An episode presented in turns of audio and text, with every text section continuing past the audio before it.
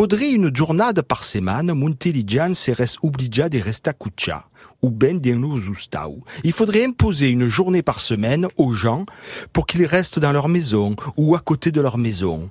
Une journée à paix, une journée à pied, ou alors à Médisaz, ou la miole, hein, ou alors avec un âne, ou une mule, une journée à Médi des trains, des voitures, d'avions, des bateaux, des moutons, hein, une journée uniquement per regarder, per escuta, une journée pour regarder, écouter, sans voiture, ni train, ni avion, journée per semaine, à mes dix des sang, dix des gens qui sont acquis per se per si une journée par semaine sans guerre, meurtre, viol, même la simple dispute ne serait pas envisagée, et alors la terre se régénérerait, et l'humanité s'accorderait un sursis, une espérance. Ce que je dis, ce sont des counariers, comme les mots des troubadours, des poètes, des cantaires, des spies lointains.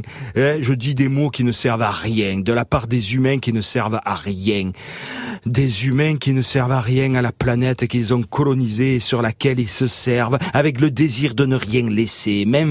À paix, dit mon et vous, il resta. Je m'en vais à pied, eh, à pied dans mon village, et puis je vais y rester.